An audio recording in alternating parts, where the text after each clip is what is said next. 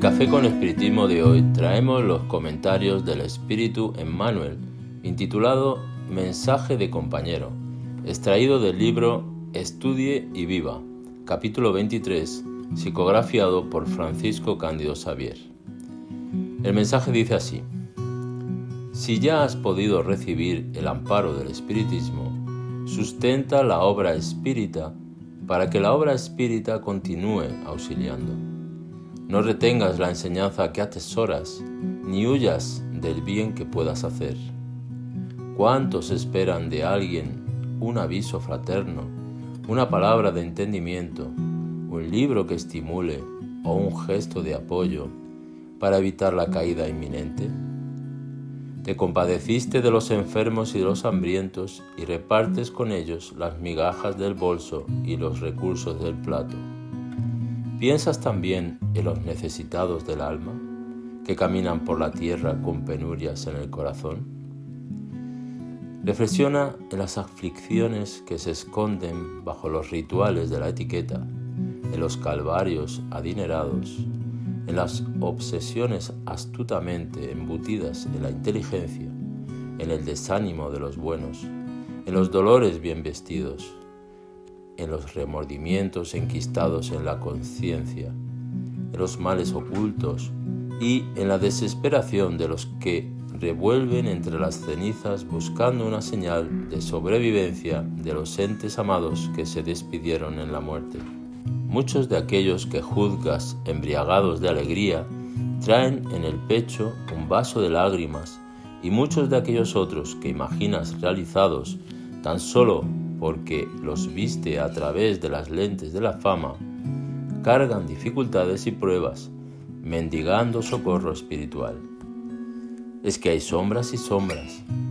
Para repeler las que asaltan los ojos basta el conocimiento de la luz, pero para disipar las que envuelven el alma será preciso la luz del conocimiento.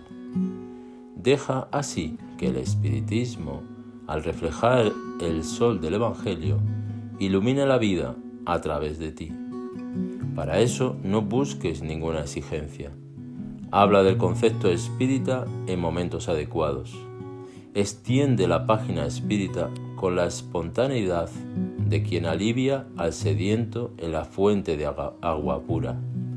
Da testimonio de la convicción espírita en el regocijo o en el sufrimiento y ofrécele el ejemplo espírita en la vivencia de los principios que amamos, en trabajo y paciencia, comprensión y humildad.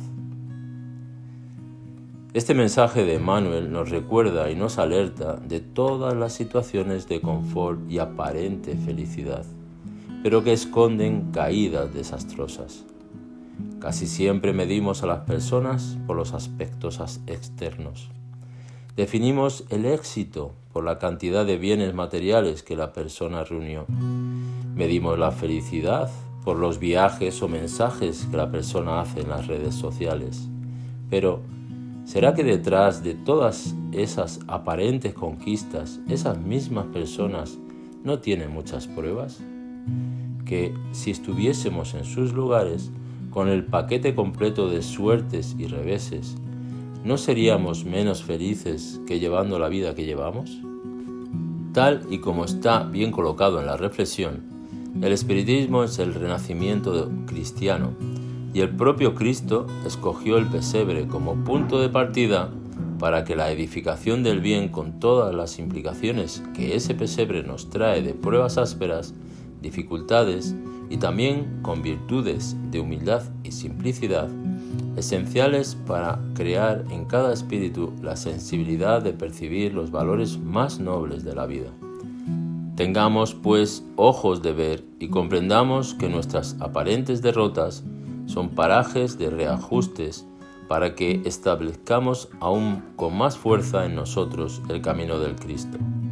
Y como concluye es el Espíritu Emmanuel, el apostolado de Allan Kardec es la restauración del cristianismo, sencillo y claro, en el que Jesús busca al pueblo y el pueblo encuentra a Jesús. Corazones en oración y manos en servicio. Si ya nos ha sido posible recibir las enseñanzas del Espiritismo, Apoyemos la obra espírita para que la obra espírita continúe auxiliando.